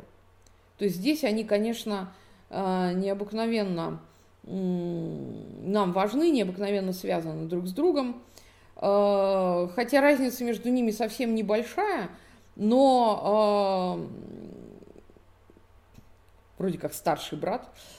В основном его, конечно, интересовало скорее там ирландские, ирландские какие-то аспекты, но это все равно очень интересно. И разбирался он с историей очень глубоко. Но не только, безусловно, ирландская и э, какие-то вопросы связи с Францией. Ну, в общем, хотите истории, вот обратитесь, пожалуйста, туда. Дальше. Еще интереснейший Джек Артур Уолтер Беннет – тоже обратите внимание, они все прожили достаточно, ну вот кроме, кстати, Чарльза Вильямса, они все прожили э, достаточно долгие жизни, и э, повлияли, уж если не на, не на мировую культуру, то на английскую науку вполне. А Беннет по рождению вообще э, новозеландец. Это не мешало ему интересоваться. Как раз наоборот, это его э, подстегивало э, его э, в изучении и в поисках. А сейчас приведу какой-нибудь интересный пример, что его интересовало. А, занимался как раз э, а, английской литературой, вот то, что называется middle English. То есть, опять же, все крутилось вокруг этого. А, и э, вслед за Льюисом был профессором, который преподавал средневековую, английский средних веков и возрождение в Кембридже, кстати. Так что наслаждайтесь. А еще более интересный это вот этот самый лорд а, а, Сейсил. Тоже человек, э, э, да не все, понимаете, мне так хочется сказать, человек необычный. Ну и что, что необычный? А то, а, сейчас вам найду очень любопытный, любопытный пример. А, пожалуй, самое интересное, а, это его а, публикации. А, он работал тоже, э, его интересовал Вальтер Скотт, его интересовали ранние, ранние викторианские а, писатели, его интересовала Джейн Остин. И смотрите, как любопытно. Он иронизировал над Толкином до какой-то степени. Так что э, нелюбители эльфов э, там были. И вроде как занимался он викторианскими текстами, но он все равно был в той среде, где создавались миры. Вот он каким-то образом был к этому подключен. А, следующий, а, а, следующий, кого я хотела еще, на, на кого я хотела обратить ваше внимание, а, пожалуй, на Невилла, а, но не того Невилла, а на Невера, Невилла Кокхила, который как раз входил в общество углеедов. Раз, и который а, безумно, а, ну безумно тут сильно сказано, который посвятил огромный отрывок своей жизни а, Чосеру и кентерберийским рассказам. Да, то есть, вот понимаете, Англия – во всех ее проявлениях, от викторианской до чосеровской, до, э, до чосеровской, до артурианского цикла, и Англия, которая сама создавала себя в каких-то новых текстах, вот это все были инклинги. Можете себе представить? Вот и я тоже. Сложно. Но, по-моему, очень здорово. Мне это и хотелось вам показать на самом деле. А еще два интересных человека. Это доктор Роберт Хавард, а, который э, лечил, собственно, был лечащим врачом Клайва Льюиса и его жены Джой, а, и который, прекра... и который тоже вписался в эту замечательную компанию по духу точно. А, и э, еще два интересных человека, самые младшие, заметим это студент Роджер а, Ланслин Грин. Вот это удивительно. Благодаря ему мы очень многое знаем о Клаве Льюисе, о, о Толкине, о их вот, вот, этой, вот этой удивительной атмосфере – и это, на мой, на мой взгляд, это великое счастье, когда студенты как бы включаются в общие смыслы и дальше их э, передают. И книги Грина, э, ну, мне со временем помогли необыкновенно. Это действительно так. Ну и, наконец, бабам, э, живой и здравствующий, слава богу, Кристофер Джон Руэлл Толкин, третий сын а, в этой семье. Ну, что сказать? С одной стороны, мы ему очень благодарны за работу с отцовскими черновиками, за издание того, что не было издано. А я напомню, что Сильмариллион, конечно же, не был издан при жизни Толкина, а лежал в черновиках, и это Кристофер его как бы скомпоновал. А, опять же, спасибо Кристоферу за карты Средиземья, которые он старательно вырисовывал. Сейчас я, кстати, не поленюсь, друзья, на минуточку отмотаю назад. Ой, кстати, далековато я отмотала. Вот если вы внимательно посмотрите на их подписи, это сложновато сделать, но мы попробуем. Э, э, внимательно посмотрите на их подписи, то Кристофер, а, вот он э, третий а, снизу, а Толкин, он, соответственно, самый последний. Вы видите, что он даже свой почерк как бы подстраивает под отцовский, но делает его более толкиновским, если это можно так сказать. Делает таким более зрелищным. Вот приглядитесь, так оно и есть. Интересно? Ну, если видно, то я буду рада. Вот. А, это, это, это правда так. И, а, и в этом, с одной стороны, наша, больш, наша большая удача, а, и карты он рисовал, и мы знаем, что именно ему отец э, присылал э, в армию во время Второй мировой войны от сначала изложения сюжета «Властелина колец», потом прям буквально черновики, он рукописи ему присылал. Вот, то есть, с одной стороны, замечательно и здорово, и э, это было какое-то, видимо, такое необыкновенное взаимодействие и сотрудничество – а с другой стороны, э, мы знаем, что Кристофер, и он продолжает издавать какие-то все новые и новые отцовские черновики. Вот. А с другой стороны, мы знаем, что иногда Кристоферу приходит в голову идея а, сделать а, Толкин «Властелин колец» торговым знаком. Правда, он потом от этой идеи вроде отказался, но не до конца. И дальше мы сейчас наблюдаем, а, ну, сложно жить в 21 веке, а, и мы наблюдаем с вами забавные примеры битвы титанов. Сейчас я немножко всех разочарую, э, потом постараюсь как-то опять очаровать обратно. По поводу чего хочу разочаровать? Это вот как раз э, по поводу авторских прав – Дело в том, что две могучие крепости бьются за авторские права.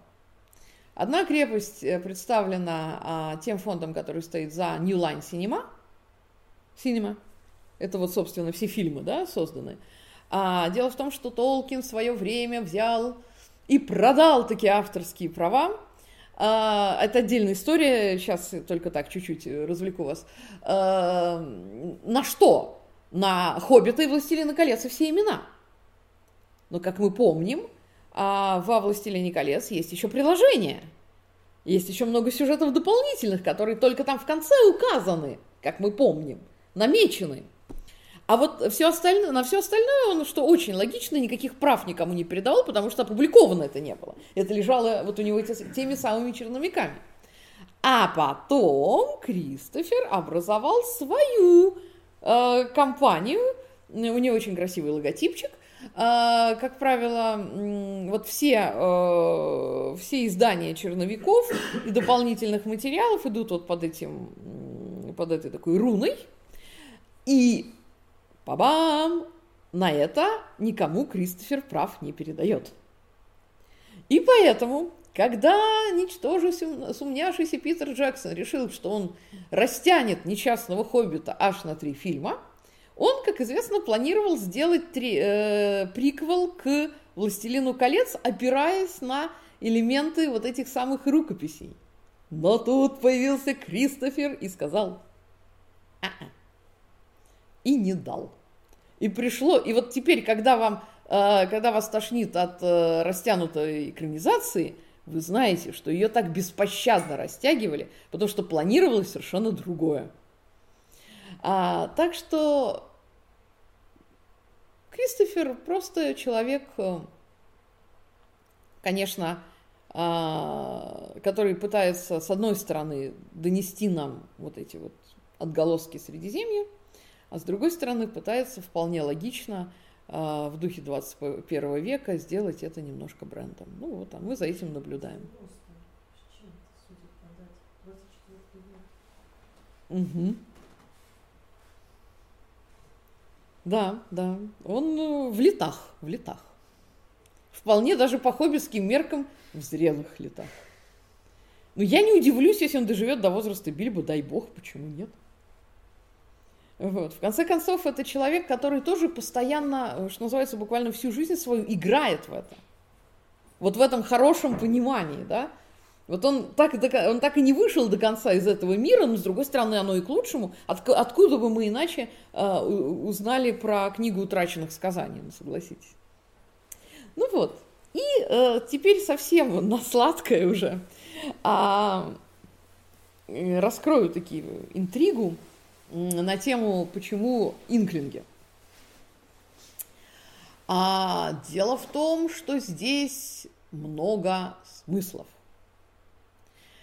А для любого уважающего себя английского профессора, который интересовался э, скандинавской культурой, понятно, что сразу вспоминаются и скильдинги, и прочие, э, и, и прочие сага об инглингах и так далее. Да? То есть это э, то есть инклинги как продолжение саг, только там были саги с суровыми воинами, а здесь с э, английскими профессорами.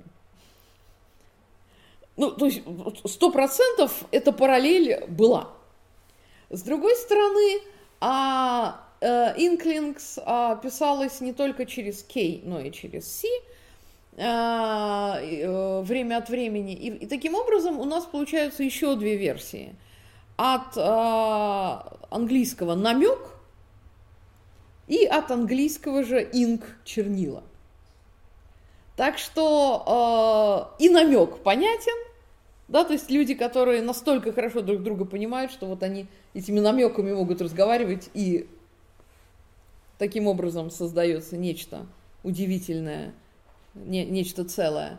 И э, чернила, ну, понятно, это мы привыкли сейчас э, печатать, а они-то писали все-таки от руки. Таким образом, вот перед нами Э, формально заметим, да, они существовали где-то с 30-х годов вот по 49-й, ну сколько там, формально это совсем немного лет, а при этом какую удивительную, удивительное пространство они создали и какое удивительное влияние не то что на английскую литературу, а просто на весь мир они оказали. И, и самое интересное, что э, если мы вот приглядимся к ним поближе, то мы обнаружим за всеми этими э, филологическими студиями и изысканиями, а, мы обнаружим очень мощную для меня мысль как раз о людях, которые, с одной стороны, часть этого мира, а с другой стороны, они а, не рабы этого мира, что у них у каждого есть что-то, что не дает им сдаться, не дает им а, вот просто превратиться банально в какого-то человека, там, не знаю, зарабатывающего деньги, или ноющего, или страдающего, или мучающего других. Вот они создали, они друг друга очень сильно поддерживали – а, поддерживали как э, люди, для которых духовный поиск и вера – это не просто слова, а то, что они буквально воплощали в своей жизни и в своем творчестве. Спасибо. Как-то так. Ежели есть вопросы, то что смогу? Отвечу.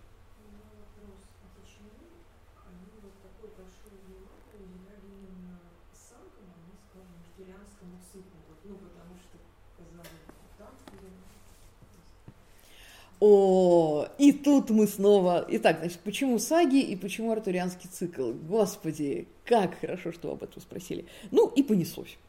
А, Ну, что касается саг, я думаю, что мы отчасти даже уже на этот вопрос, э, к этому вопросу подбирались, потому что, с одной стороны, всех захватило Вагнером, и а, кольцо Нибелунга, и вот это вот сумрачное мужество.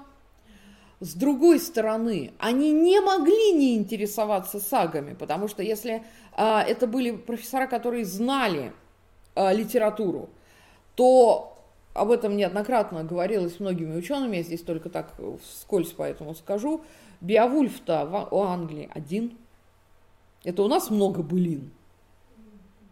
Да? И э, для Толкина это было принципиальным моментом, кстати, вот написать нечто, как это называлось, Mythology for England.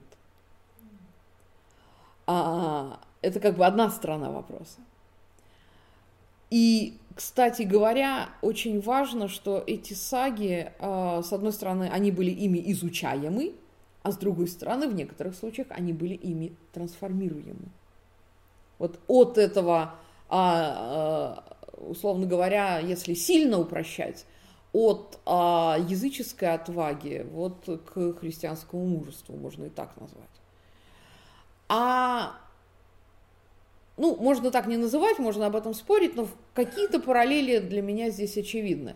Ну, а с точки зрения, с точки зрения короля Артура, ну, боже мой, для нас князь Владимир Красносолнышко, для Англии Артур.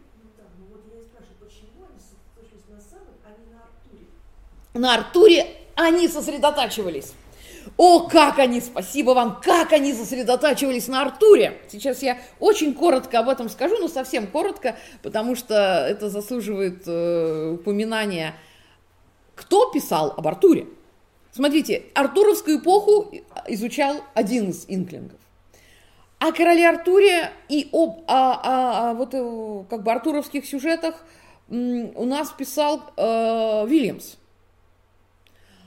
У нас писал Клайв Льюис. Боже мой, я как... Э, ну, об этом просто действительно отдельный разговор. И, извините, но нам никуда не уйти, что о короле Артуре у нас писал Толкин. Арагорн? Король, который вернется? Это ли не король Артур? Ответ, это он. Ну, но об этом, честное слово, действительно тогда надо просто сделать отдельный разговор. Это правда. Арагорн, э, меч, он поднимает, поднимает. Он э, король, который... Ведь Артур, он же, э, если верить, опять же, а, исследователям, которые выстраивали вот эту вот как бы систему, еще раз почитайте «Смерть Артура», что там написано? А, здесь на якобы надгробие Артура, здесь лежит король Артур, король в прошлом и король в грядущем. У нас, э, как называется последняя часть э, «Властелина колец»? The Return of the King. Так что король Артур был для них крайне важным. Нет-нет, они, но вы при этом правы, они же и создали вот такое некое единое целое в этих своих, каждый в своем, каждый в своем, в своей области, в какой-то мере они вот создали вот это вот такой, как я говорила, общий пазл – и для меня важно, что это более чем английский пазл. Совершенно прекрасен Артур э, у Клавы Льюиса, когда становится понятно, что это не имя, а должность. Ну, это не должность, это звание, если угодно. Это миссия, которая передается от человека человеку. Это вообще удивительная вещь. У, кстати, э, в этом самом, в космической трилогии там и Мерлин появляется.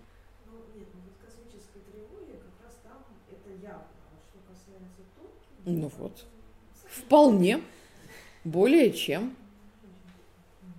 И э, как мы по... Нет, там все просто по... Э, кто там Мерлин, понятно, что называется, два раза спрашивать не надо. Э, воспитывался Артур э, вдали от двора, пожалуйста. У нас Арагорн тоже там где-то в хабитанской глуши бродит, в глухомане. Так что все очень похоже. Вот.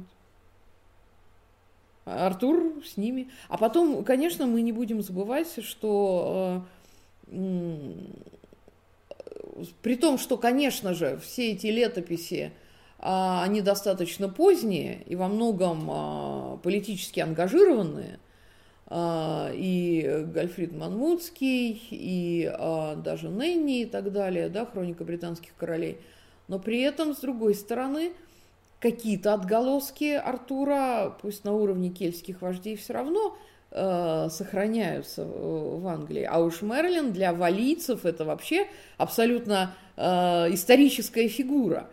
И это еще одна, еще одна такая линия, еще одна такая ветвь, которая вот все связывает воедино.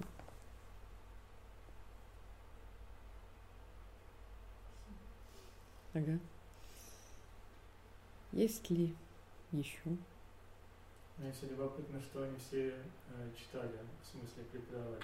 Да! А вы представляете, как мне это приятно, что, оказывается, можно быть профессором и при этом остаться творческим человеком. Вообще человеком еще можно оставаться. Да, кстати, мне тоже это любопытно. Как минимум в Оксфорде. Как минимум в Оксфорде, да, заметим. Я тоже так подумала. Ага.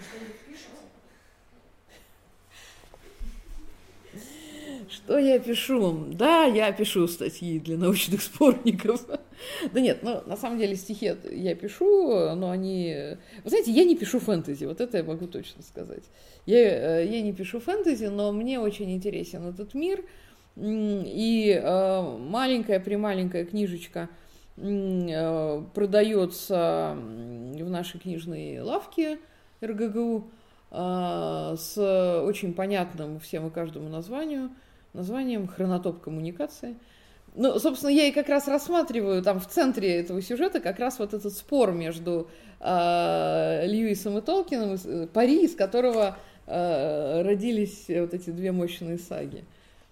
Ну вот, подробности там. А Дэвид Боуи там не в пабе не, не бывал, что-то просто Black Star, да, там его, э, там где платяной шкаф появляется, там, а, э, о, да, а это тот случай, ну, это, и тут меня понесло опять, а, вы понимаете, э, друзья, это тот случай, когда вброшены вот эти новые архетипы, и они начинают работать сами. И нам теперь, вот теперь я, хорошая новость, мы не можем теперь уйти из Средиземья, из Нарнии, вот мы оттуда уже не можем никуда деться. Оно уже э, встроено, не то что в английскую, там, в русскую, в мировую культуру. Все. И привет. И теперь мы можем только вот как бы фиксировать. И у Боуи, кстати, и в этом самом, а, не помню, в какой-то из песен, по-моему, Пинк Флойда это есть. Так что enjoy. Все, оно, оно теперь с нами, оно уже никуда не, оно уже просто никуда не денется теперь. А когда, э, например, Жан Роулинг э, пишет э, Гарри Поттера, и когда у нее ежу понятно, что этот самый, господи, Дамблдор, это вылитый э, Гэндальф, то так оно и есть, и просто даже и скрывать тут нечего. Эти, это тот случай, когда э, теперь э, созданные нашими инклингами образы э, стали абсолютно самостоятельными. Так что если встретите кого-то, не удивляйтесь. Скажите, пожалуйста, а вот вы начали разговор с потерянного поколения и людей, на которых повлияла война, а в каких отношениях с ними была Дороти Сейкс, которая была Питер Уимзи, который был тоже так сказать, человеком, прошедшим войну, и тоже ей изрядно поцарапана. Угу. Вот. И потому что я-то раньше думала, что она была как-то с ними соотносилась гораздо более тесно, но вот я не... Ну, да нет, э, вопросов, э, это нужно там немножко покопать отдельно, ну, конечно, связи там были. Просто вряд ли она была вот прямо инклингом-инклингом как таковым. Маленькая деталь, давайте будем совсем честны друг с другом. Это был очень мужской мир. Честно. Давайте будем честны друг с другом. Это был очень мужской мир, так же, как вообще мир Англии а, был таким очень традиционным. И мы понимаем, что женам а, английских профессоров не было э, хода в их мир, абсолютно свободный от э, а, семей, да, вот они собирались для того, чтобы общаться друг с другом, а не семьями. Поэтому, кстати, так неоднозначно относились они к Джо и Дэвидман. А что касается Дороти Сейерс, ну, конечно, боже мой, это действительно э, очень важный момент. И, конечно, я говорю, связи там найти можно, важно, важно другое. Она, мне кажется, она была для нас и есть важна именно тем, что она показывает еще одну грань. Не будучи английским профессором, она, тем не менее, явно в этом же русле. И не просто в этом же русле. Мы же знаем, что э, издаваемый журнал Seven касается и До, Дороти Сейерс тем более. То есть э, э, она тоже может быть чуть менее ярко э, и в современной культуре чуть менее тиражирована, но она же тоже создавала эти смыслы, и они живы до сих пор. Поэтому, конечно, по-хорошему, а, ну, напрямую говорю, в, инклинг, в инклинге мы ее не отнесем, а косвенно, конечно. Вот если мы говорим об... О, я поняла!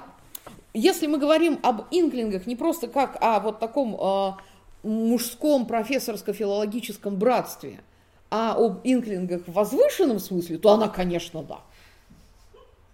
То, конечно же, да. Ну вот то, что на данный момент могу ответить, как я это себе представляю, хотя, безусловно, тут нужно да, да, да. Нет, ну, ну естественно. О, прекрасно. Э, нет, на самом деле э, для э, Честертон на них, конечно же, повлияло. Есть замечательное англоязычное прям исследование, которое посвящено сравнению Честертона и Толкина – их очень много объединяло, и не только католицизм, но и вот это вот стремление донести некие важнейшие смыслы в какой-то абсолютно нестандартной такой вот системе кодирования.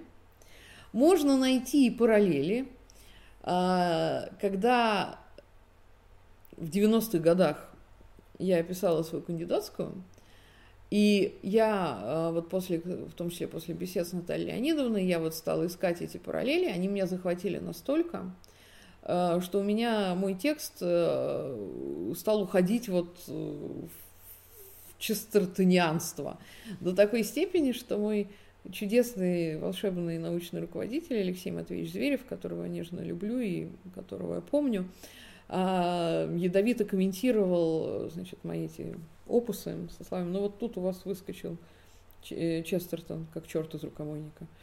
Вот. Но это я не... Это я вам в качестве доказательства, ну, конечно, связи колоссальные. И в том числе сюжетные. Там нет прямого заимствования, но там есть очень важные а, повороты проблематики. Они там точно есть. И, чем... и в этом плане из всего Честертона для меня а, самый, один из самых интересных его текстов, и я его очень, э, этот текст люблю, это, конечно, а, человек, который был четвергом. Вот по вот самый, самый фантасмагорический э, Честертон, он там.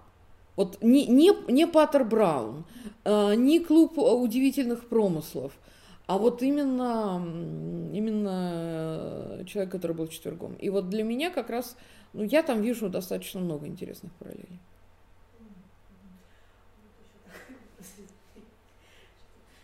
А вот э, из перечисленных рейтингов, которые входили в клуб, кто-то, кроме ну, там, Льюиса, Толкина, именно записал что-то художественное? Так они, вот они, сейчас я... Вот, вот, а может, да, они все а вот можно... Нет, ну кроме... Да-да-да-да-да, кроме трех последних, сейчас я скажу, а, ну, да, да, да. Ба, и, ну, в чем-то Барфилд так, ну, ну, Вильямс, естественно. А, а если они не писали напрямую художественную, то они писали стихи. А, На самом деле об инклингах очень много написано, и сейчас э, все больше появляется книг. Самая первая книжка, которую я, ну, она самая простая, она переведена, ну, как самая простая, тоже не самая простая, что я утрирую, зачем я это делаю. А, одна из самых, вот, ну, собственно, первая книга об инклингах, это Карпентера. А, сейчас появляются новые, Э, периодически проходит угроза, что массовый кинематограф доберется и сделает фильм о них время от времени.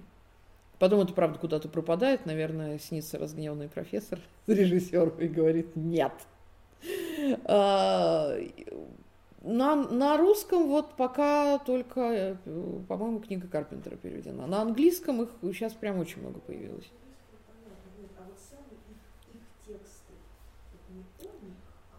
Вильямс переведен. Нет, Вильямс у нас в медиатеке весь представлен, например. Равно как, ну, понятно, Ну, это понятно, да. Но ну, я думаю, надо, надо искать э, что-то, что-то есть. Э, мне кажется, это надо просто поглубже копнуть. Я, честно сказать, э, ну, ну, стихи это не совсем то, что проза. А проза у них... Э, а, я вам знаете, как отвечу? А, у некоторых английских профессоров, а, помимо дара научного исследования, а, был еще дар слушателей. Иногда это важнее, чем дар писателей.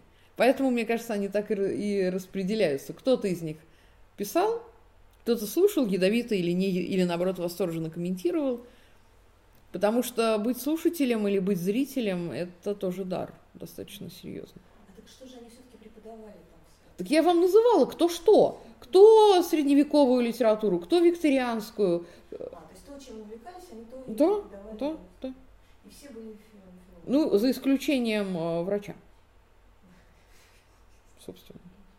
Вот. И Кристофера, который просто физически там преподавать не мог. И Гринта ведь он был студентом. Вот кто-то учился, кто-то преподавал. Да, они, конечно, не всегда собирались э, все, всеми, все, всем составом, да, понятно. И э, между ними были свои какие-то трения, кто-то уходил из этой обоймы, кто-то приходил, кто-то являлся чаще, кто-то реже. Понятно, что они не собирались же за партами и перекличку не устраивали. Просто вот такое удивительное явление, которое перешагнуло Англию, шагнуло в мир.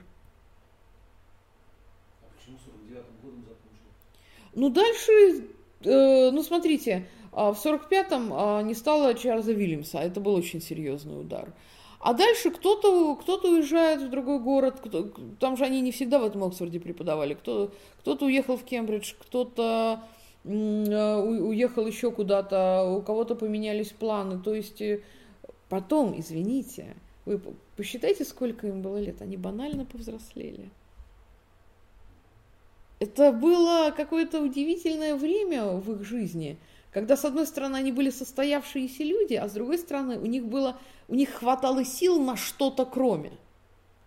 На что-то кроме семьи, на что-то кроме работы, на что-то кроме проектов, как бы мы сейчас сказали.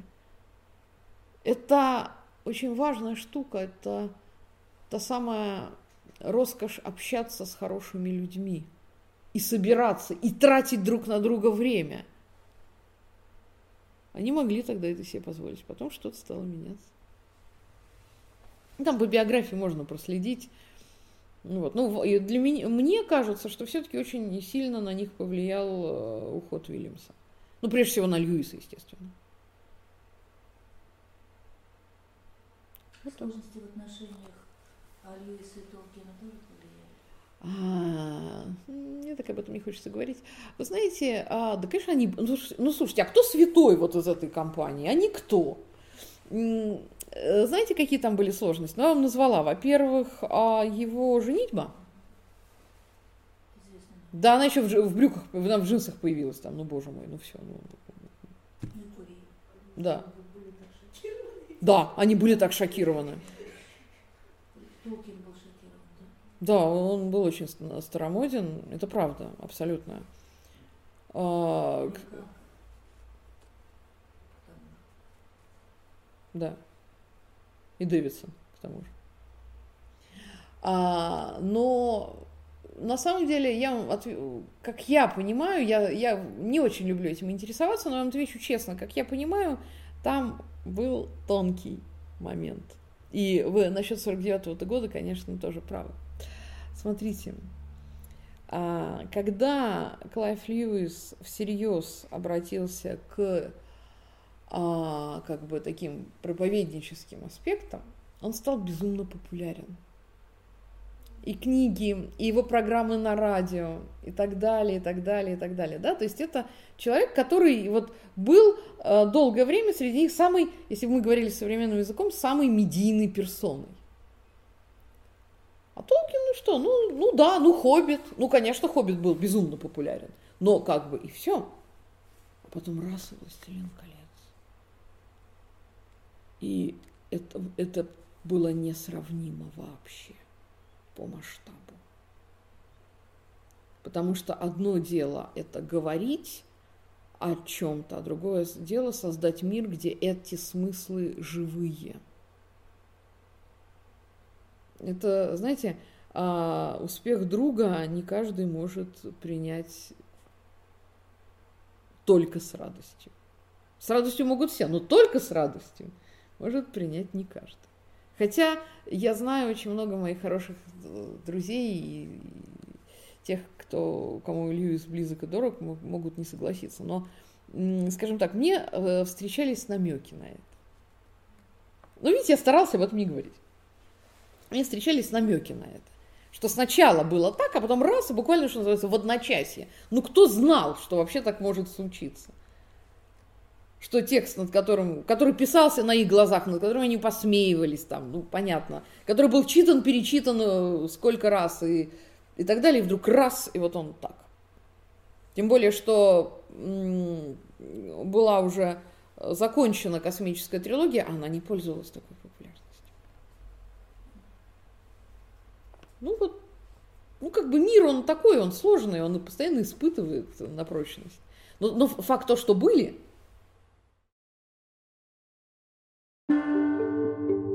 Лекция проведена и записана по заказу православного мультимедийного портала «Предание.ру». Лекции, выступления, фильмы, аудиокниги и книги для чтения на электронных устройствах в свободном доступе для всех.